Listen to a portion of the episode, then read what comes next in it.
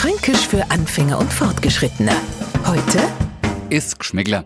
Wir Franken haben halt Geschmack, hat allerdings was ein Geschmäckler hast das nicht erlaubt, dass uns das schmeckt, sondern eher in Alarmbereitschaft versetzt. Mit anderen Worten, irchert's was ist nicht ganz rein.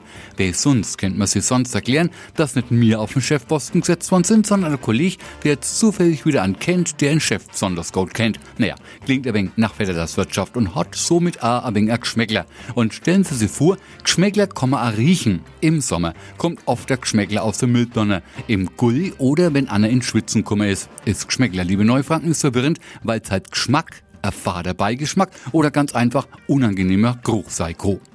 Fränkisch für Anfänger und Fortgeschrittene. Morgen früh eine neue Folge. Und alle Folgen als Podcast auf podu.de. Die heutige Episode wurde präsentiert von Obst Kraus. Ihr wünscht euch leckeres, frisches Obst an eurem Arbeitsplatz? Obst Kraus liefert in Nürnberg, Fürth und Erlangen. Obst-Kraus.de